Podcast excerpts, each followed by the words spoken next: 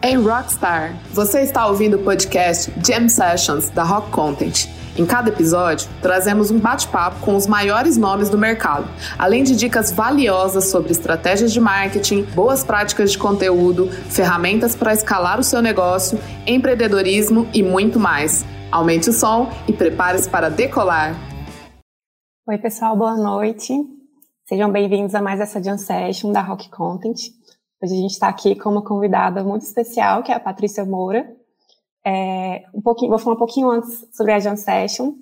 É, elas fazem parte de uma série de webinars é, na qual a gente entrevista especialistas de mercado sobre diversos temas de marketing, vendas, conteúdo, mídia e outros temas relacionados à comunicação e marketing. Nosso objetivo aqui é muito de dar conselho, compartilhar tendências, é, as melhores práticas também para empresas impulsionarem seus resultados e sua performance. Meu nome é Bruna, eu sou especialista em conteúdo na Rock Content Brasil e hoje eu converso com a Patrícia Moura. Ela atualmente é head de conteúdo na Gut, é uma agência é, com sede na Flórida e foi vencedora já de 18 Cannes Lions por criar campanhas cheias de propósitos para diversas marcas. E antes de integrar, o time da Gut, a Patrícia também atendeu grandes marcas como Itaú, Uber, Rock in Rio, Localiza, Submarino, Natura ou Cinemark. Patrícia, seja muito bem-vinda à nossa Jam Session. Espero Obrigada, é, que você goste desse papo com a gente. A gente está muito feliz de te receber aqui. Estou feliz em estar aqui com vocês também. Obrigada pelo convite. Antes de mais nada. É, Patrícia, antes da gente começar a conversar sobre estratégia de conteúdo em si, eu queria te perguntar sobre o início da sua carreira, né? Queria que você contasse um pouquinho para a gente como foi a sua trajetória profissional, como você começou a trabalhar com grandes marcas e chegou até aqui. Gente, eu sou formada em publicidade e propaganda antes né, da, da pós-graduação em mídias digitais. Eu pisei pela primeira vez numa agência pequenininha no ano de 2005, ainda como redatora. E quem já ouviu minha história alguma vez, já ouviu essa essa essa história da minha monografia, assim. Tudo começou para mim nesse ambiente é, em 2006. Acho que muitos de vocês vão ficar assim, nossa, 2006 lá atrás, né? É, eu escolhi como tema de conclusão de curso falar sobre o comportamento do consumidor nas comunidades do Orkut. Eu já vi um grande potencial ali, já vi uma grande espontaneidade das pessoas falando sobre marcas, produtos e serviços, e o quanto aquilo ainda não era aproveitado naquele momento de maneira profissional, as pessoas estavam ali só desabafando. Então, me apaixonei pelo tema, fui uma pioneira no tema no Brasil. Tinha alguns teóricos estudando redes sociais na academia, mas sob uma outra perspectiva é, de interação mediada pelo computador, como o Alex Primo, a Raquel Recoeiro. E eu já tinha uma ótica de como a publicidade e o marketing conseguiriam é, se apropriar desses ambientes para fortalecer relações e também trazer melhorias assim para os seus produtos e serviços. Essa paixão, assim, tirei 10, fiquei, meu Deus, preciso trabalhar com isso. E aí eu entrei numa das, num dos primeiros cursos de pós-graduação em mídias digitais do país. É, então me formei em pós de mídias digitais em 2009. No meio desse caminho aí começam as sobreposições assim da minha carreira. Eu entrei em agência como analista de mídias sociais júnior, assim, então assim, bem do comecinho mesmo. E é ali que eu comecei a botar a mão na massa. Mas já nessa entrada, em 2008, que foi na agência Frog, eu já comecei a lidar com algumas marcas grandes. Então, fui responsável pela primeira entrada da Oi em redes sociais, através de perfis que eram ligados mais a saque, outros ligados mais a experiência em eventos. Trabalhei com, com um segmento literário, atendendo o Grupo Ediouro e cinco editoras dentro desse guarda-chuva. Basicamente, naquela época, o que se fazia era seeding de livros e geração de tráfego das, das comunidades e das redes sociais para é, as URLs de cada livro e desenvolvi personagens de marca, assim. Hoje é muito louco ver tantos anos depois é, personagens tão fortes, assim, que já se tornaram avatares, já tem uma linguagem super definida. Mas lá atrás eu também pude desenvolver personagem que naquela época foi famoso, mas que depois a marca descontinuou. Ainda vi um grande chão, né, para para que o mercado conhecesse a potência das redes sociais e do marketing digital. Então, acho que resumidamente esse foi meu começo, mas é, teve uma explosão muito rápida da, da imprensa, das mídias mesmo, querer entender é, novas redes sociais, como o Twitter, na época, por exemplo. Então, é, eu vi um crescimento muito acelerado na, na faixa de, de 2010 a 2012. Então, de 2008 a 2012, melhor dizendo, ali eu fui galgando é, cargos e salários, então passei por toda a hierarquia que se tem em mídias sociais, do júnior, pleno, sênior, coordenador, gerente, né, a, até chegar a cargos de, de gestão, de alta liderança, como, como eu estou hoje. É importante frisar, sei que foi uma resposta longa, que em alguns momentos eu também estive à frente de, de departamentos de planejamento estratégico em agências que eram mais offline, digamos assim. E isso aprofundou muito o meu olhar em comunicação, muito o meu olhar em estratégia. Então, o que na época parecia um pouco de zigue-zague, ah, eu tô aqui em redes sociais, ah, daqui a pouco eu tô aqui em planejamento estratégico, eu acho que contribuiu muito para a complexidade que a gente tem dessa disciplina hoje no mercado e para mim mesmo, em termos de carreira, de docência. Então, eu, eu preciso louvar o planejamento estratégico contando a minha história. Legal demais, é muita experiência, né, Patrícia? E aproveitando, é impossível conversar com você sem falar da sua experiência antes da GUT no Festival Rock in Rio. Você foi estrategista líder de conteúdo em tempo real do festival por dois anos. É, como foi liderar a produção de conteúdo ao vivo e com tamanha visibilidade? E quais você acha que são os principais fatores ali para o sucesso desse tipo de projeto? Olha, foi uma experiência incrível, assim, eu vou levar para minha vida toda, literalmente. Eu sou uma apaixonada pela marca, pelas pessoas que estão lá ainda, que são muito queridos, são amigos queridos, e por tudo que eu vivi. É, eu diria o seguinte: é, real time é uma disciplina muito pouco explorada assim ainda pelas marcas. A gente começou a ver essa disciplina agora ganhar corpo muito com as últimas edições é, é, do Big Brother, para além de grandes eventos como o Rock in Rio, mas ainda não é uma coisa que se aprende na graduação, nem na pós, você de fato só aprende fazendo. Eu já tinha uma experiência nessa jornada aí de. Né, a gente está falando de um espectro, só para a audiência ter noção, de 10 anos. Né? Eu comecei em, é, trabalhando com mídias sociais especificamente em 2008 e eu fui estrategista é, é, de real time do Rock in Rio 2018. Então, assim, eu já tinha passado por ações de real time pontuais, que eram de uma diária, né? Ah, uma diária de engajamento com uma dinâmica dentro do Facebook, ou uma diária de engajamento dentro do Twitter que desembocava num concurso ou num sorteio ou algo relacionado a influenciadores. Então, eu já tinha experimentado isso, mas é, a gente está falando de outra magnitude, né? Em 2018 eu pude ver isso no Rock in Rio Lisboa, trabalhando com cerca de 50 profissionais, dentre câmeras, editores, fotógrafos, pilotos de drone, é, é, sabe, pessoas ligadas ao áudio, a todo tipo de produção audiovisual, mais community managers, mais BIs, é, é, só para produzir conteúdo daquele evento, daquela marca. E em 2019, é, a experiência de vivenciar uma operação com 200 pessoas, não só para o Rock in Rio especificamente, mas para quatro pa patrocinadores ainda, de maneira simultânea. Então, imagine o que, que é coordenar tudo isso para e planejar, coordenar e executar tudo isso para a Natura, para a Heineken, é, além do Rock in Rio, ao mesmo, ao mesmo tempo, tudo junto e misturado agora. Então, assim, é, sem dúvida, é, é uma experiência única. E o que que eu deixo dela para vocês que nunca viveram algo desse tamanho, assim?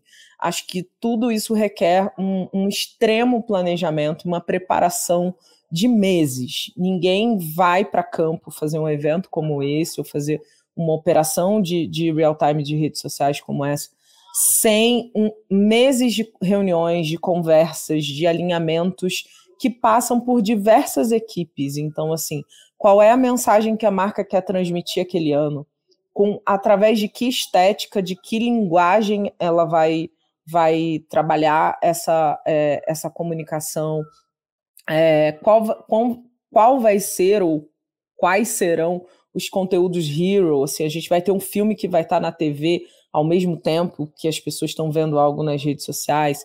É, então, como é que a gente vai mensurar qual o tamanho da, das equipes? Então, assim, existe um, um, um, uma etapa muito grande estratégica, onde tudo isso é discutido de maneira muito densa, envolvendo muitas pessoas, todas essas equipes que eu mencionei, mais o marketing do cliente.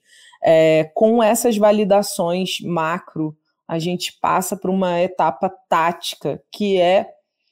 Aí eu vou tentar fazer uma abstração aqui para traduzir para quem, tá, quem é de PME, né, pequenas e médias empresas ou pequenas e médias agências. A etapa tática é o que a maioria das pessoas está acostumada a ver.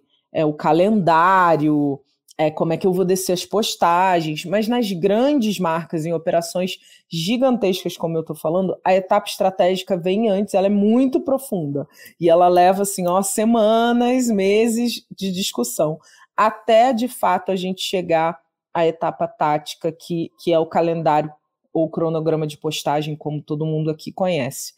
Depois disso, tem uma etapa que é muito diferente, que é muito específica e que quem vive o real time é que sabe mais o que eu estou falando, que é de fato plano de operação.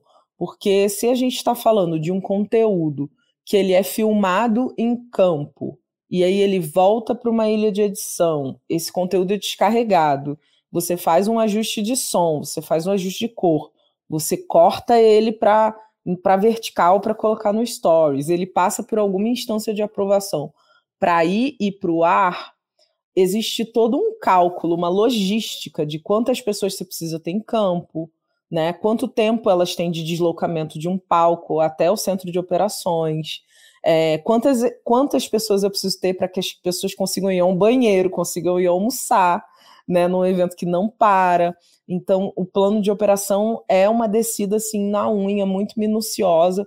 Então, isso me deu uma, uma, uma visão muito muito incrível, vou, vou superlativizar, assim, mas uma visão de fato muito incrível é, de, de, de, planejamento para redes sociais, é, porque é extremamente desafiador, principalmente numa marca como essa, que é, o Brasil para para falar desse assunto, né? A gente vai viver Copa do Mundo, aí vai, vai viver essa mesma tensão, que é as marcas querem falar do mesmo assunto, só que elas não querem que o post delas vire uma paisagem, que, que a gente role o conteúdo e confunda as marcas. Tipo, não, essa aqui é a A, essa é a B, essa é a C. Cada uma precisa resguardar a sua identidade, as suas mensagens principais, né? É, institucionais e ainda, eventualmente, elas têm camadas de produto, né?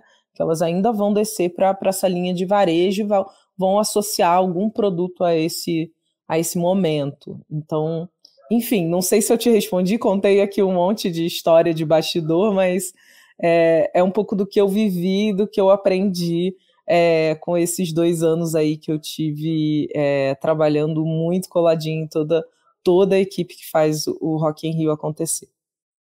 Eu imagino que deve ser uma experiência muito legal, inclusive ver depois, né, tudo pronto, depois que, da correria que deu tudo certo.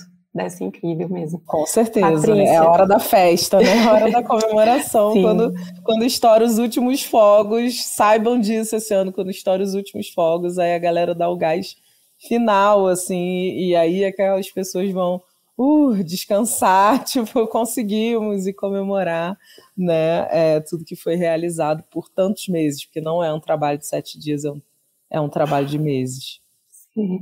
É, e você já planejou conteúdo digital para marcas grandes e conhece bem também os fatores que podem influenciar o sucesso de um projeto. De forma geral, quais são os passos e processos que você acha mais importantes é, para planejar uma estratégia de conteúdo digital? Bom, acho que, é, inclusive, eu vou contar uma fofoca aqui para a audiência. A Bruna foi minha aluna, então, Verdade. parte do, na vida já, então, parte do que, do, na, na SPM. Parte do que eu vou falar que ela já ouviu a Bessa falando. Primeiro, eu gosto de diferenciar e trazer muito para a mesa a, diferenciação de estratégia e, e tática, né? É, tanto falei da, da, etapa tática, de quando a gente está falando do real time, quanto vou trazer aqui itens da etapa estratégica que existe diferença no mercado. Eu estaria, assim, sendo hipócrita se eu dissesse que não. Existem lugares que são muito pequenininhos, equipes muito pequenas que se pulam várias etapas. E quando você trabalha em agências muito grandes, como, como a GUT, né, você tem uma série de departamentos e pessoas envolvidas e clientes muito grandes que vai fazer com que você tenha acesso a muito mais dados, a muito mais informações para fazer um trabalho cada vez mais profundo. Então, sim, eu sei que tem realidades diferentes, mas acho que é importante vocês saberem, até para quando vocês derem esse passo de estar, tá, né, aplicar para uma agência grande, entenderem que a etapa estratégica ela vem antes e ela vai ser discutida com muito fervor antes de você chegar de fato em qual é o post, que dia que ele vai estar tá no ar, que influenciador que vai fazer esse conteúdo. Então, respondendo sua pergunta após esse parêntese, eu diria o seguinte: é, conhecer o objetivo de negócio, ou os objetivos de negócio daquela marca para aquele ano, é, é, é, de fato a etapa número um, tá? É, o que, que ela quer construir ou, no, no mercado.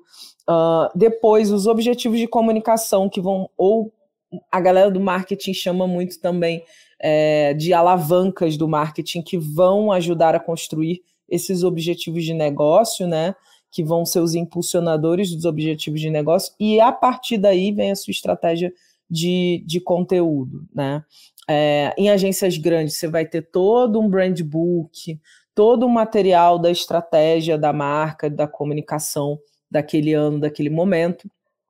Em agências em situações menores, vocês já vão entendendo o objetivo de negócio e de comunicação, vocês já vão começar a pensar como, como a marca é, vai descer isso.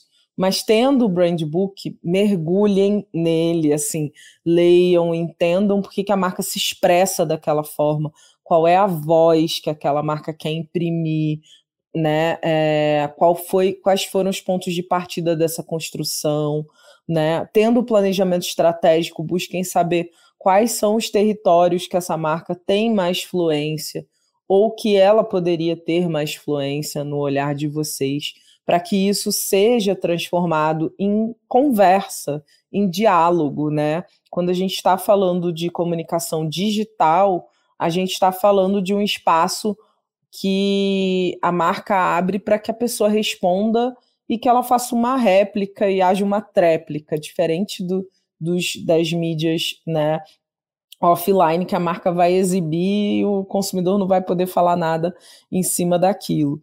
Então, eu diria que, passado esse aprofundamento, é, usem as ferramentas disponíveis que vocês têm hoje para estudar o consumidor e as suas pistas sociais. O que, que eu quero dizer com isso? Todo mundo que navega pela internet, que faz uma busca pelo Google, que comenta um programa de televisão é, no Twitter ou que compartilha um, uma hashtag, um sticker, uma localização no Stories, está deixando pistas sociais, né? É, tudo que a gente faz é mapeado pelo, pelas, pelas plataformas e a gente tem dados observáveis e dados que não são observáveis. Então, busquem as pistas sociais, os dados observáveis, usem Google Trends para análise de busca, usem a busca aberta das próprias plataformas, a busca por hashtags, como as pessoas se comunicam. E tudo isso vai formando um quebra-cabeça sobre quem é esse consumidor, como ele se relaciona com aquele segmento, como ele se relaciona com a sua marca, em que momentos ele busca. É, quais são os gaps aí desse relacionamento, né? O que, que a sua marca ou o seu segmento não estão atendendo em termos de demanda, né? Que o consumidor está exigindo, está vocalizando nas redes sociais. E também uma outra ótica importante é olhar que produção de conteúdo acontece para ele, em que nível essa produção de conteúdo acontece, né? É, as marcas no, no, entorno ali do seu segmento são hipermaduras, vão fazer filmes hollywoodianos para colocar nas redes, vão trazer celebridades nacionais para fazer aquela comunicação, ou é um segmento que ainda está tateando como usar essas mídias, que ainda está tentando entender ali na, na tentativa e erro é, como é que elas se comunicam em redes, que influenciadores estão produzindo conteúdo sobre esses produtos e serviços, como e onde, é unboxing, é um outro tipo de review, ou as pessoas só fazem conteúdo quando elas têm um problema, quando elas estão com raiva.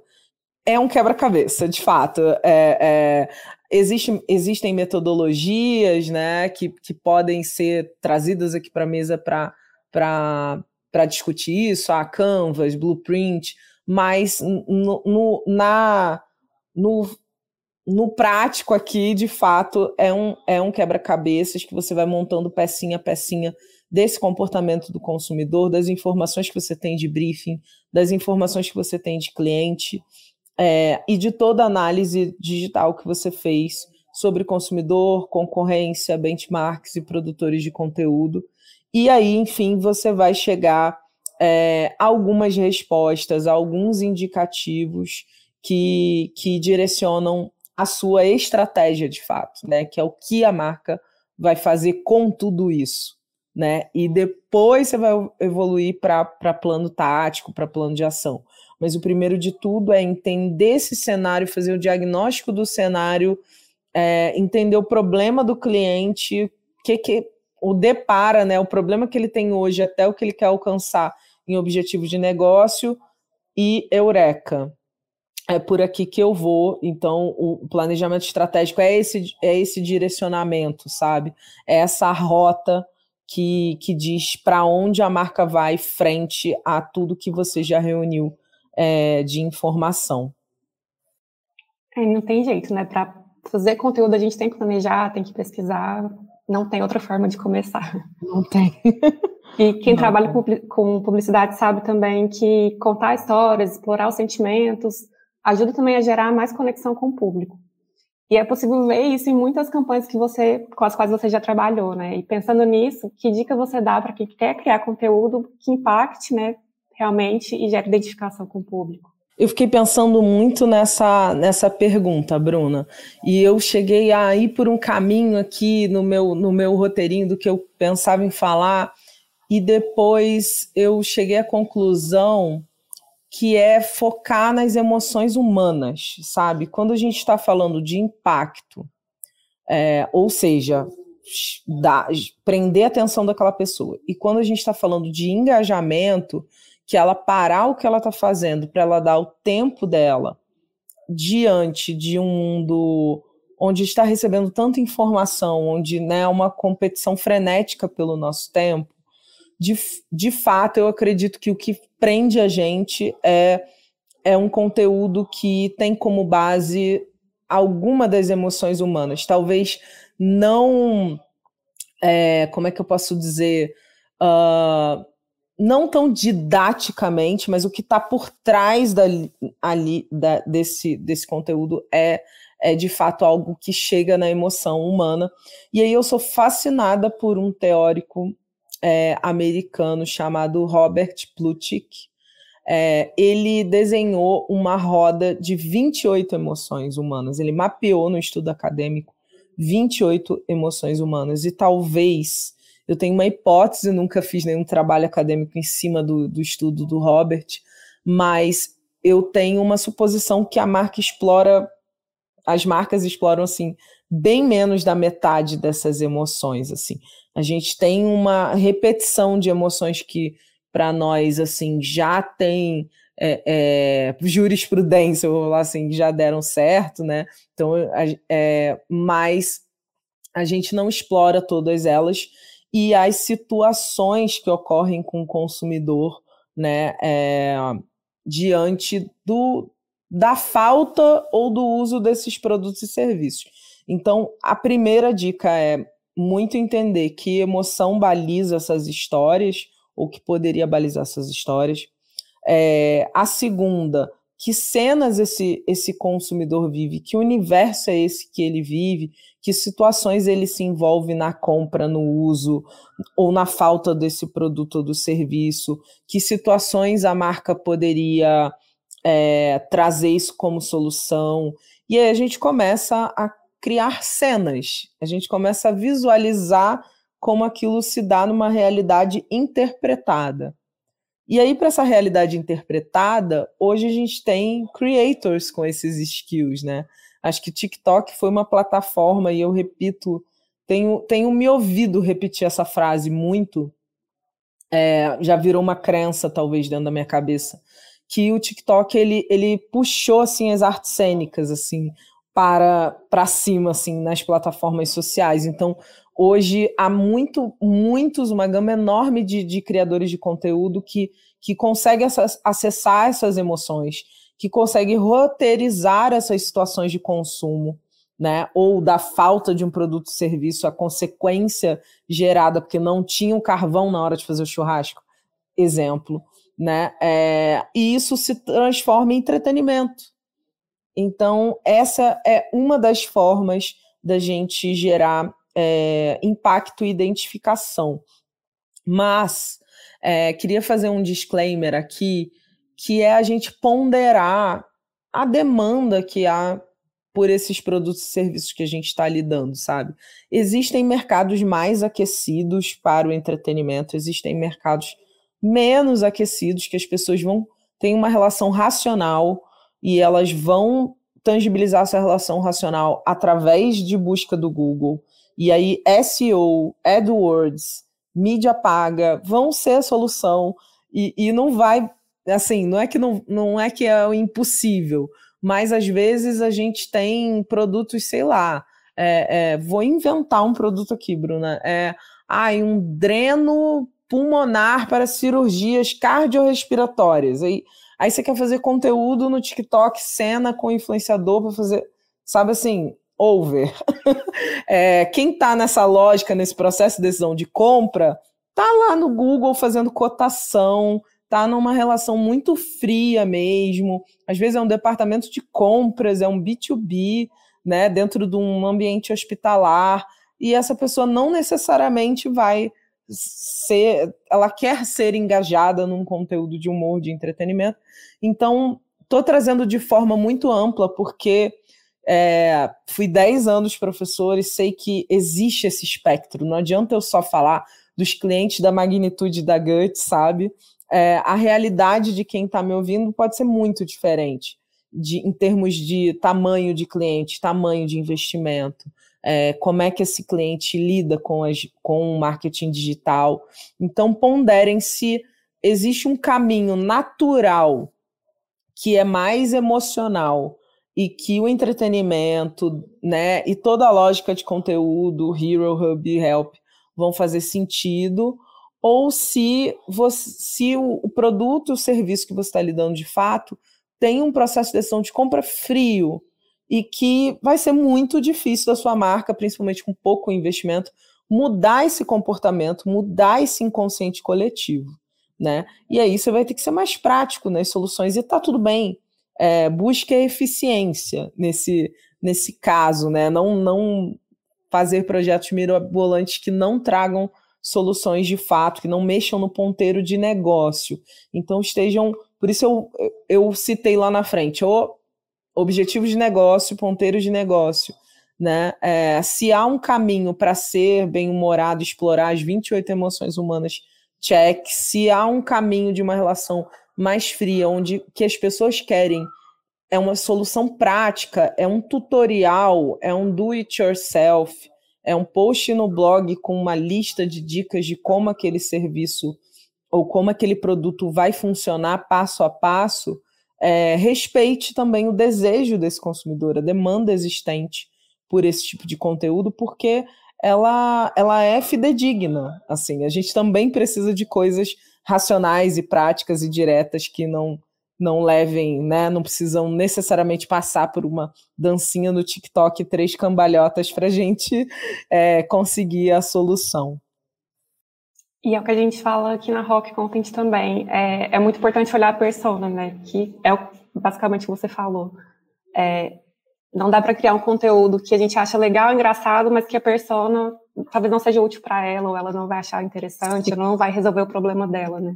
É, e, e assim, vale estudar muito para descer a persona. Também já vi muitas situações de mercado, é, não necessariamente que eu vivi, mas que amigos, de, colegas de mercado trouxeram, de marcas de setores absolutamente regulados, né? Que, sei lá, Anvisa, OAB, o STJ, não sei, vão, vão olhar para para o que aquela marca está fazendo. E tá lá a pessoa querendo fazer o arquétipo do bobo da corte, sabe? Não vai acontecer. Às vezes o, o próprio cliente gostaria, ele tem um desejo, assim, seria interessante para ele, né, na, na, carreira dele, fazer algo ousado, ou fazer algo. É, é, não ousado, mas fazer algo nessa linha mas é, a gente precisa entender o que faz sentido para aquele para aquele setor, principalmente quando a gente está falando de, de setores que passam por uma, uma regulação é, é, governamental e que vão ter mais limites é, no, que, no que diz respeito à comunicação. Sim. É, agora, indo para um assunto um pouquinho diferente, que é a diversidade na publicidade. É, o quanto você acha que o Brasil já avançou e ainda tem para avançar nesse sentido? E queria saber também se você acredita que as empresas elas estão de fato abraçando a diversidade enquanto elemento de identificação e representatividade do público, ou não? Você acha que elas estão usando ali da diversidade para tentar cativar né, o público, mas não acreditam naquilo? Essa pergunta ela é bem complexa, assim, porque é, é difícil generalizar, mas eu trago assim por um recorte do que eu vivi. Em 2016, eu tive a oportunidade de participar de uma pesquisa é, que é uma iniciativa da ONU Mulheres em parceria com a agência Reds, se chama Todes com X, que é um mapa da representatividade brasileira. É, quando eu comecei a, a, trabalhar, né, a construir essa pesquisa, na época a gente fazia uma amostra de 3 mil filmes publicitários, mais o, né, o desdobramento desses filmes em peças de redes sociais. Assim, os números de de representatividade, é, principalmente falando de raça e, e, de diversidade de corpos, assim, de biotipos é, outros que não fossem é, necessariamente dentro da magreza, dentro do padrão de beleza magro que a gente foi imposto. Assim, parecia que a gente vivia na Suécia, não, não havia um número é, é, significativo de homens e mulheres é, na propaganda brasileira. E aí a gente tá, corta para 2022. Então, outro dia isso virou. É, isso veio à tona dentro de um grupo de WhatsApp de líderes negros que eu participo. E, e aí eu fui buscar a, a, os últimos dados. Então, o que, a, o que a ONU Mulheres traz hoje é que o Brasil entrou numa, num estágio de estagnação. assim. De 2016 para 2022, cresceu. Então, assim, cresceu muito, foram é, a, a, a importância da representatividade foi endereçada em todos os meios, em todas as mídias, isso teve um reflexo, sim, na publicidade, tanto na TV quanto em redes sociais. Mas quando a gente olha a pesquisa que saiu esse ano, né, com, é, foi realizada em 2021, mas que saiu esse ano, com uma amostra de 5.400 inserções em TV com mais de 1.500 posts no Facebook, quando a gente tem uma história contada por uma marca que é protagonizada por um homem, 74% das peças publicitárias onde há um homem protagonista, esse homem é branco. E a gente está falando de um país né, que tem mais de 50% da população preta e parda, segundo o IBGE. Quando a gente olha para é, peças onde a mulher é protagonista daquela história, né, no Brasil hoje, 62% das peças ainda é, são peças protagonizadas por mulheres brancas. Então, de um lado, a gente tem um marco que é saído, eu não, lembro, não vou lembrar o dado aqui de 2016, mas era na casa, sei lá, de 4% de mulheres negras em, em peças publicitárias, hoje a gente tem 27%. Então, não posso negar que a gente saiu desse número tão baixo para o 27% a gente cruzou a barreira do 25, que a pesquisa batia nisso todo ano que saía, mas primeiro, levou seis anos para que essa evolução acontecesse. Né? E segundo, ainda está longe de representar a população brasileira. Então, esse é um exercício nosso. Assim, não é um exercício que a gente tem que ter um olhar distanciado quando fala de diversidade assim. Ah, será que a diversidade brasileira lá melhorou? O que que eu estou fazendo? O que que Bruna está fazendo? O que que a audiência está fazendo em suas agências com seus clientes para trazer mais pessoas negras, pessoas não binárias, pessoas gordas, pessoas trans, pessoas idosas que quando a gente vai fazer é, vai olhar profundamente, né? É, os próprios clientes endereçam muito o, o, a juventude e hoje o, o, idoso já nem é aquele idoso de antigamente, assim. Já tá lá, acessando todas as redes sociais, saindo para dançar no baile da terceira idade, assim, viajando, conhecendo o mundo. Já não, já não é mais, né? Lógico, estou falando de maneira generalista, mas não é mais aquele estereótipo, né? De, de, de a gente hoje tem mil, mil debates sobre longevidade, etarismo, as pessoas estão buscando cada vez mais saúde é, é, e cuidar e bem-estar. Então, é, a gente precisa trazer as pessoas, elas são consumidoras, elas movimentam a economia, elas muitas vezes acima dos 40 anos de idade são elas que têm maior ticket médio, sim, de compra, sabe? E, e a gente precisa trazer essas pessoas, assim, é, para as nossas peças, para as nossas campanhas, é, com urgência, sem, sem é, esperar que esse assunto se resolva sem a nossa interferência. Ele vai se resolver, esses dados vão avançar com a nossa interferência e com a gente cobrando também, né, que as empresas se posicionem nesse sentido. E a gente, como profissional de, de conteúdo, né, a gente consegue mudar um pouco isso, né, de dentro das empresas ou das agências. Basta colocar mais diversidade nas peças, seja falando ali de um design ou de um filme, é, pensar que a persona também pode estar em um desses grupos, então é importante pensar nisso porque eles também consomem, né, como você disse. Com certeza. E avançando um pouquinho mais, é, como você já compartilhou, você tem muitos anos de experiência com estratégia de conteúdo para redes sociais. É, e a gente percebe que muita coisa mudou né, com os anos. Hoje a gente tem o TikTok, por exemplo. Eu acho que a gente está vivendo um momento super aquecido e cheio de oportunidades. É, é, é essa minha leitura. É, eu acredito que as marcas já alcançaram o estágio de maturidade sobre a importância da, da comunicação digital e das redes sociais.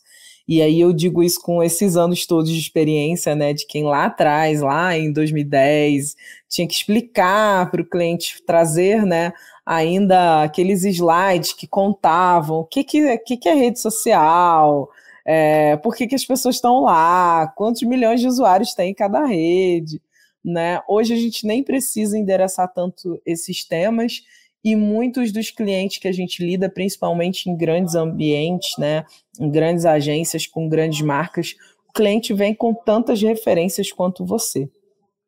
Né? Eles já se especializaram, eles frequentam é, conferências, eventos, eles viajam para aprender, é, para festivais. Então, assim, é, cada vez mais a gente tem clientes no marketing mais novos né, e com maior conhecimento em mídias digitais.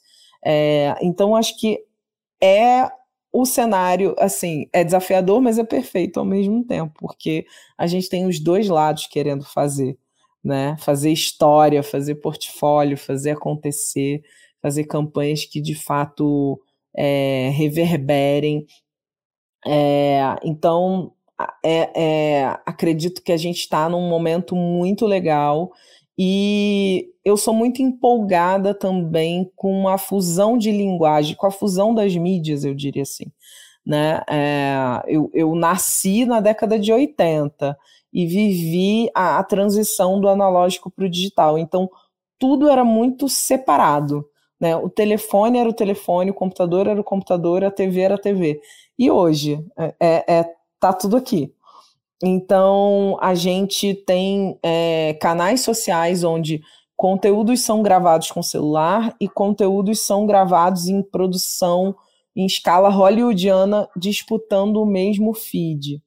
É, a gente assiste cenas ou, ou, roteiros que poderiam estar numa peça de teatro sem ir ao teatro, a gente assiste documentários é, sem precisar ir no cinema, né? A gente lida com com uma série de, de possibilidades assim de, de linguagem de produção é, audiovisual de conteúdo na mesma plataforma que aparece de forma igual. Eu ia falar igual, mas eu lembrei do algoritmo.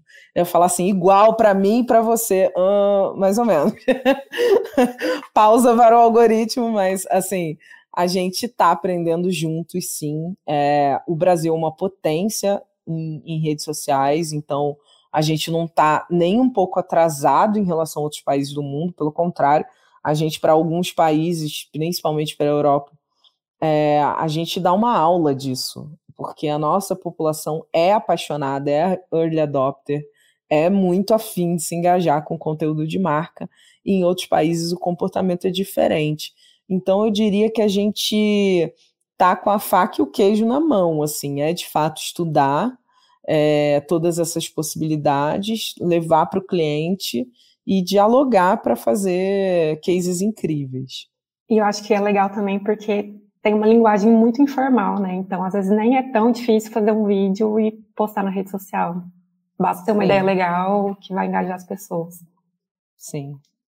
É, e planejar estratégia de conteúdo para grandes, grandes empresas é, a gente sabe que não é fácil, né, porque envolve muitos times, envolve muitas variáveis, e a gente tem que considerar fatores como alinhamento interno de processos, contratação de agência, é, acompanhamento de performance e por aí vai. Que dica você dá para os profissionais de marketing que estão dentro das empresas é, e querem fazer uma boa gestão de conteúdo, né, pensando em grandes empresas? Olha, é, é, na realidade é muito desafiador, principalmente para os profissionais de marketing que lidam com muitos é, fornecedores ao mesmo tempo, né? E com estratégias encadeadas, né? É, mais sofisticadas, eu diria assim, é, onde tudo se fala. Quando uma pecinha sai fora do lugar, é, é, ela acaba afetando todo, todo esse dominó, né? É, e nos bastidores tem um trabalho muito forte de equipes multidisciplinares para fazer isso acontecer. Então, quanto maior é a marca e maior o volume de investimento que ela faz é, em, em, comunicação, em marketing, é, hum, acho que é mais desafiador lidar com tudo isso. Eu diria que a essência para fazer funcionar, primeiro é a organização de todas as frentes que foram abertas, então é, ter uma ótima documentação, ter sistemas onde você vai conseguir ver né, tudo que está acontecendo, dashboards, etc. Tudo isso ajuda, mas ter um diálogo franco com os seus fornecedores, ter a agência muito próxima, é, lidar como parceiro diante dos problemas, porque eles vão acontecer. É, a gente, quando vê grandes campanhas na rua, é, a gente acha que foi tudo perfeito, ou eventualmente a gente julga assim: ah, isso não devia ser assim, isso não devia ser assado, porque a gente não está nos bastidores de, de, quantas etapas, né, V1, V2, V5, V10 daquele, daquela ideia ou daquele plano. É, já passaram de idas e vindas por inúmeros aprovadores para de fato conseguir ir para o ar. Isso sem falar da camada dos, de artistas, né, de celebridades envolvidas que eventualmente né, topam fazer uma coisa, mas não topam fazer outra. Isso pode também afetar a dinâmica do conteúdo que vai para o ar. Mas de tudo isso que eu falei, eu acho que a máxima organização, quanto mais organização, melhor quando você está lidando em grandes cenários assim documentação é super importante, é, e o diálogo franco e aberto com os teus parceiros, com os teus fornecedores, para a resolução de problemas, para a resolução de conflitos. Não é a busca de culpados, não é levantar dedos, é beleza, temos essa questão, o que podemos fazer agora com essa questão? Então, acho que de, de uma certa maneira, trabalhar com real time me deu um pouco esse pragmatismo, sabe? Você não tem tanto tempo para discutir em cima daquela questão, chorar pitangas, porque o, o, o relógio o ponteiro está acelerando, sabe? Você de fato tem que olhar e buscar fazer um brainstorm ali ao vivaço para encontrar é, a solução e tocar a bola para frente. Patrícia, eu vou fazer agora algumas perguntas que o pessoal mandou aqui no chat. É, a primeira é do José Neto. Ele falou que é gerente de conteúdo de uma empresa no Brasil, é, mas o negócio dele é muito global e ele tem muita dificuldade de medir o resultado é, e eles estão com novas métricas. Ele perguntou se você tem alguma, aliás, testando novas métricas, ele perguntou se você tem alguma dica com relação a métricas. Hum, nossa, assim, uma consultoria, quase. é, primeiro eu diria assim que é, ele, ele tem que estudar de fato as métricas que ele recebe do global e ver se elas se aplicam ao, ao Brasil, né? Ter esse olhar crítico. Elas podem ser métricas absolutamente quanti e fazerem todo sentido aqui, ou ser algo mais voltado para o quali, para o comportamental, que vão afetar a, é, o resultado no Brasil. Né? Vou citar um exemplo. Alguns clientes no desenvolvimento de métricas, é, vou, vou citar um exemplo assim, bem, bem aberto, tá? Não tem marca nenhuma envolvida aqui. É, vão pontuar é, quanto vale um comentário, quanto vale um compartilhamento. Né? É, e vamos imaginar que para o Reino Unido é, vale a 10 e aqui vale 5. Então, assim, você tem que entender o comportamento de como as pessoas respondem à comunicação no Reino Unido e de como as pessoas respondem à comunicação no Brasil, porque são públicos diferentes. Então, é, você precisa pesar muito se as métricas devem ser iguais ou se você precisa de ajuste metodológico mesmo, sabe? Eventualmente, voltando à piadinha que eu fiz, mas foi uma piadinha com fundo de realidade, é, uma consultoria de dados pode ser a solução mais adequada, porque às vezes sozinho a gente não tem conhecimento para levar esse assunto adiante, para escalar para alta liderança, né? Então, é, se for muito complexo, eu buscaria sim uma, uma ajuda de uma consultoria é, e com base estatística, né? É, não ser conta de padaria, de fato, você trazer é, matemáticos para é, auxiliar aí na construção de metodologias proprietárias é, em relação à mensuração. Não sei se era isso que ele queria ouvir, mas dentro do pouquinho aqui que eu peguei, né, de, de absorção de métricas que vem de outro, de outro país, foi o que eu consegui elaborar. Ótimo. É, a Juliana Pinheiro perguntou: para uma estratégia de conteúdo digital ser efetiva, necessariamente é preciso gerar volume altíssimo de conteúdo? Não necessariamente, porque é, é excelente pergunta, inclusive, Juliana. É, e cabe nessa pergunta um sim ou um não, tá? É, se eu estivesse falando especificamente sobre real time, sim, volumetria é bem importante quando a gente fala de ações é, em tempo real. Também tem variáveis aí, tipo, ah, isso é uma ação em loco, se é um evento ou se não é, se é algo second screen, qual é a duração da situação que você está cobrindo.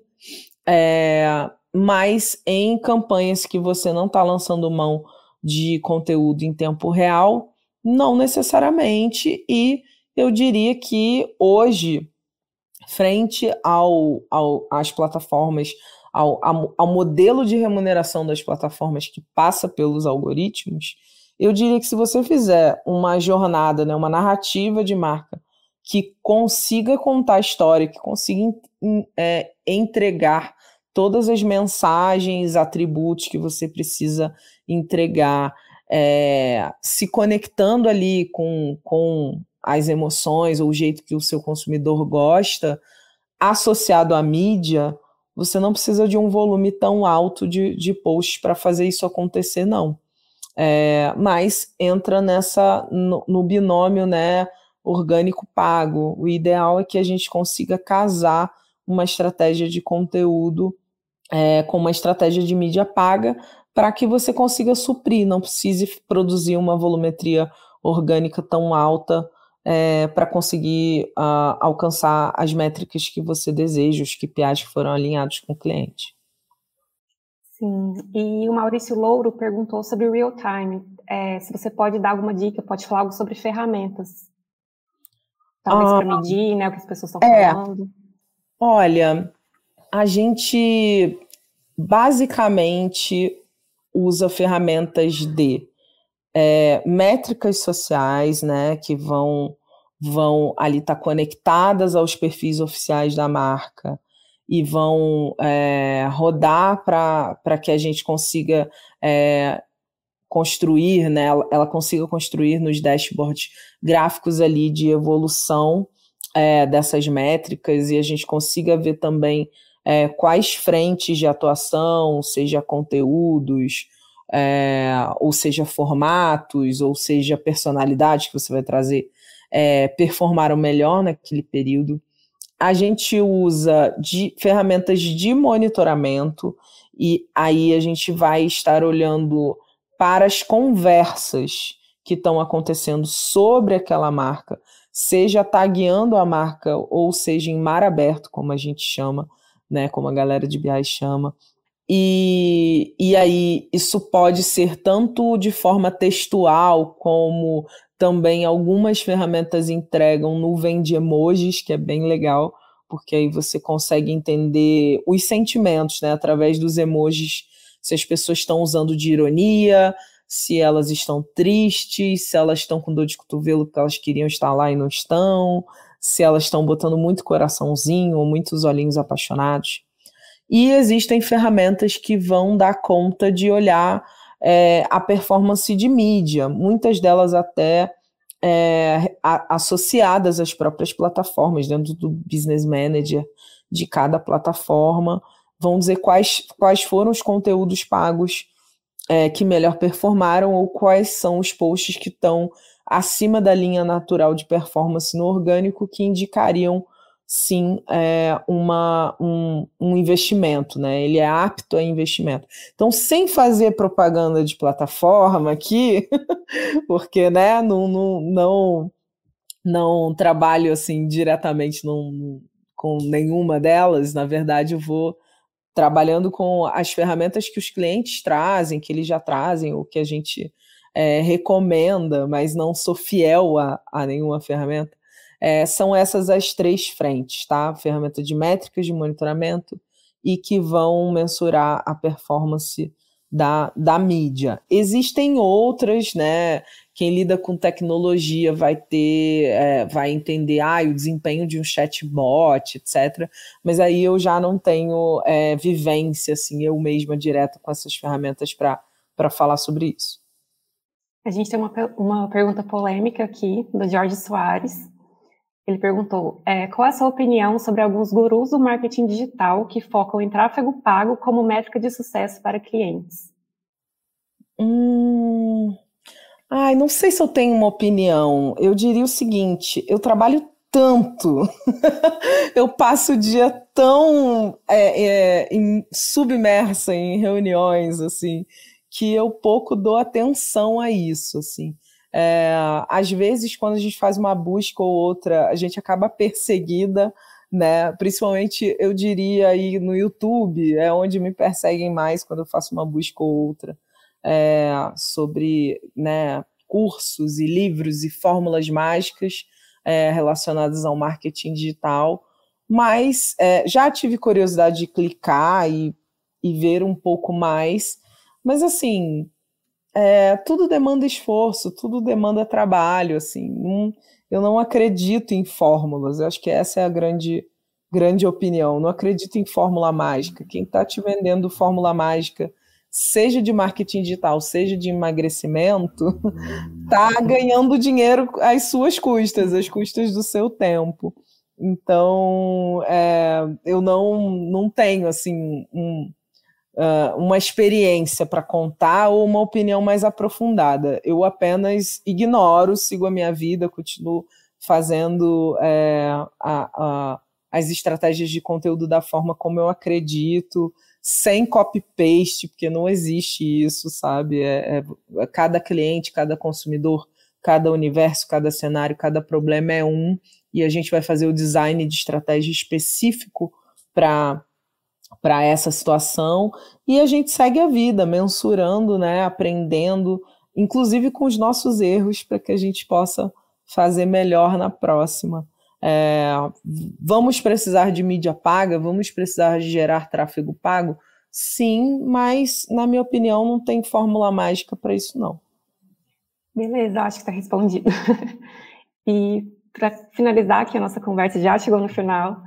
É, eu queria saber se você tem alguma dica, algum conselho para profissionais de marketing de grandes, de médias empresas que querem começar a avançar né, suas estratégias de conteúdo é, ou que estão ali no comecinho, né, ainda estão começando a trabalhar nesse sentido.